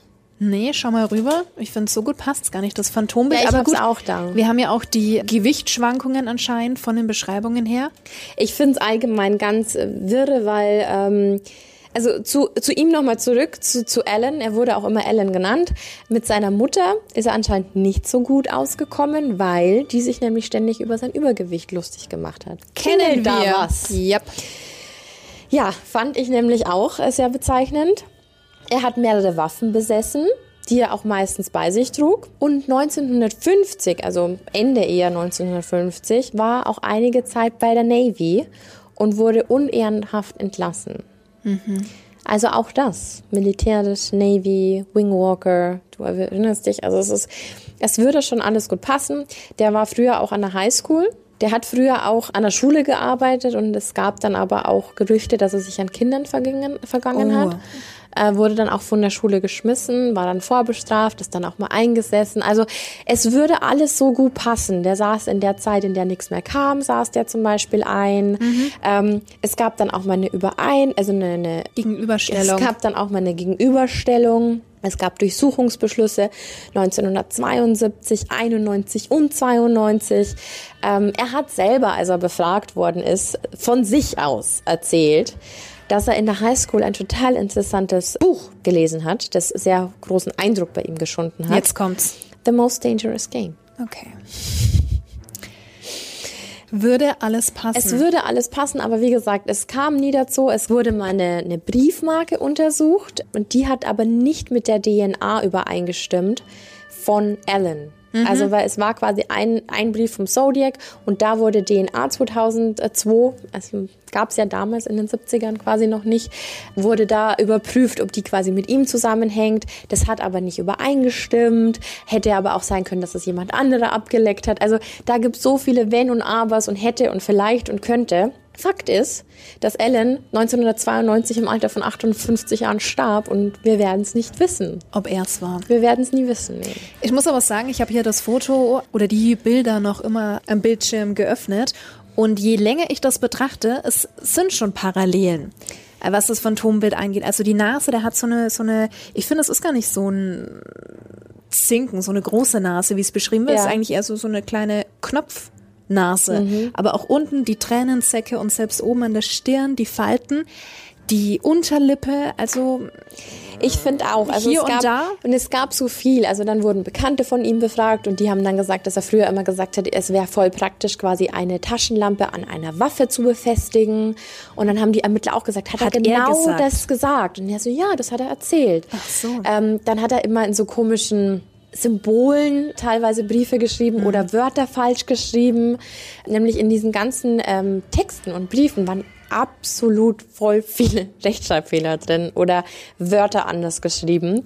Ich würde aber deswegen dann auch noch mal auf dieses psychologische Profil kommen, weil wir das ja immer haben, dass wir Profiler haben, die diesen Mann oder diesen Menschen, diesen Killer einschätzen und quasi ein psychologisches Profil erstellen. Und es gab es natürlich für ihn auch, auch wenn wir nicht wissen, ob das dann letztendlich passt, aber es wurde erstellt. Und es wurde gesagt, dass es ein Mann im Alter zwischen 20 und 30 Jahren sein muss dass der Zodiac Killer ein weißer, unverheirateter Mann ist. Mhm. Würde auch zu Alan passen. Ähm, ruhige und wenig einnehmende Persönlichkeit. Also eher so ein Langweiler würde ich jetzt mal so sagen. Sehr zurückgezogen, isoliert, der eine Grundausbildung in Kryptographie hat. Ja, das Ach, würde, schau an. Das würde erklären, naja, wo, woher weißt du das sonst? Du musst ja irgendwie so mit Morse-Codes und mit, der hat ja 500.000 Sachen da reingepackt. Weil, und das finde ich jetzt auch sehr, sehr nett, der hatte höchstens einen Highschool-Abschluss. Also das heißt, er war nicht super gebildet, er war wahrscheinlich auch nicht sonderlich schlau, aber schlau genug, um eben sich in so eine Sache reinzufilmen, wie ich kriege jetzt meinen eigenen Supercode und ich komme scheiße noch mal zwei Jahre mit Morden weg, ohne dass mich irgendjemand erwischt. Ja. Also total abgefahren. Er müsste Depressionen haben und es wurde deklariert als Psychose des schizophrenen Formenkreises. Also irgendwo in die Richtung muss es wohl bei dem gehen. Narzissmus, Infanilität und magisches Denken, was ja wieder mit diesem Zodiac Alphabet und Tierkreisen und ne, also würde schon würde schon alles gut übereinstimmen und soziopathische Persönlichkeitszüge hätte er. Ja. Also total spannender Fall und nie aufgeklärt. Wir werden es niemals wissen. Ich fand es eben spannend, dass es nach 51 Jahren jetzt wirklich drei Menschen jetzt geschafft erst rauskam, haben. Ne? Ja. Und spannend wird es dann für mich, ob diese 13 Buchstaben vielleicht nochmal irgendwie entschlüsselt werden könnten. In 40 Jahren dann. Vielleicht. Und als äh, kleine Empfehlung, also ich weiß nicht, ich glaube, ich habe den Film bestimmt schon locker zehnmal gesehen. 2007 kam ein super guter Film raus, Zodiac, die Spur des Killers, mit Jake Gyllenhaal. Und der spielt nämlich den Robert Graysmith, also diesen Karikaturist. Mhm. Und äh, Robert Downey Jr. spielt auch mit. Der spielt nämlich Avy, also quasi diesen Journalisten, der bedroht wurde. Ganz Paul guter Avery. Cast, ja. Super guter Film, dauert ewig, ich glaube über zwei Stunden. Und es ist quasi die Geschichte, und jetzt kommt's, Robert Graysmith über den wir gerade gesprochen haben, der hat ein Buch geschrieben, nachdem er dieses, diese ganzen Rätsel so ein bisschen gelöst hat. Ne, der hat ja viele Sachen rausbekommen und der hat sich ja wirklich zum Lebensziel gemacht, rauszufinden, wer Zodiac ist und hat einen Bestseller damit geschrieben. Also der hat wirklich dieses Buch veröffentlicht, es wurde ein Bestseller und 2007 eben kam der Film dazu. Und eigentlich ist es so ein bisschen, also der Film ist schon, also dadurch, dass ich jetzt recherchiert habe und mir den Film dann natürlich auch nochmal angeguckt habe, es ist nicht alles so, wie es anscheinend war. Okay. Also da ist, weicht auch einiges ab. Aber ich finde es so spannend, dass eben genau dieser Typ, der, der diese Sachen rausgefunden hat, dann ein Buch geschrieben hat, dieses Buch dann zu einem Film geworden ist. Und ich wette mit dir, dass wenn du 80 Prozent der Menschen fragst, die schon mal von Zodiac gehört haben, ihr Wissen aus diesem Film haben. So. Und deswegen ist es schon krass, dass es ja aber trotzdem auf den wahren Begebenheiten von diesem Typen ist. Ein wahnsinnig spannender Fall. Ja, eigentlich gar nicht so, so einschneidend wie eben so viele andere, die einfach so viele Menschen umgebracht haben oder mit einer besonderen Grausamkeit oder was auch immer, was wir schon alles hier hatten, sondern einfach mit seinem Auftreten und mit äh, dem Punkt, dass er nie geschnappt worden ist. Diesen Mystery-Faktor. Absolut. Und es wäre sehr spannend für mich zu wissen, ob er denn heute noch da ist. Also falls da ja in naher Zukunft noch Details rauskommen sollten, halten wir dich natürlich auf dem Laufenden. Unbedingt. Und greifen das Ganze nochmal auf. Hm, wir haben ja heute wirklich über viel gesprochen. Thema Bomben und Bombendrohung, Darknet. Wir haben es ja schon mal angeteased, äh, dass das auch auf jeden Fall mal eine Episode sein wird bei uns. Aber ich würde sagen, wir haben uns ja schon ein bisschen äh, bequatscht, mhm. was uns da noch so interessiert. Und wir haben auch Nachrichten von dir bekommen, weil wir hier und da immer mal wieder die ein oder andere Serie erwähnen, ja. dass wir, ja, ganz dezent, dass wir in der nächsten Folge doch mal über creepy Serien sprechen. Ja, unbedingt. Wir haben nämlich eine ganz, ganz tolle Zusendung oder Anfrage auf Instagram bekommen von der lieben Tabea. Also liebe Grüße an dich, Tabea. Du wolltest nämlich unbedingt wissen, äh, ob wir nicht mal auflisten könnten, um welche Serien wir da immer oder über was wir dann da quatschen und wie die Serien dann so heißen. Findest du jetzt auch auf Instagram bei uns schön hinterlegt. Aber um das Ganze natürlich noch ein bisschen aufregender zu machen, lass uns beim nächsten Mal über Serien reden. Yay! Coolio. Gut, dann äh, vielen Dank Ihre Aufmerksamkeit. Vor allem, du kannst momentan sowieso nicht viel machen im Lockdown, außer ja. zu Hause rumchillen und äh, Serien und Filme zu gucken. Ja, was gibt's da Besseres, ne? Ganz genau. Dann vielen Dank für deine Aufmerksamkeit. Bis zum nächsten Mal. Bis dahin. Bye, bye. Ciao.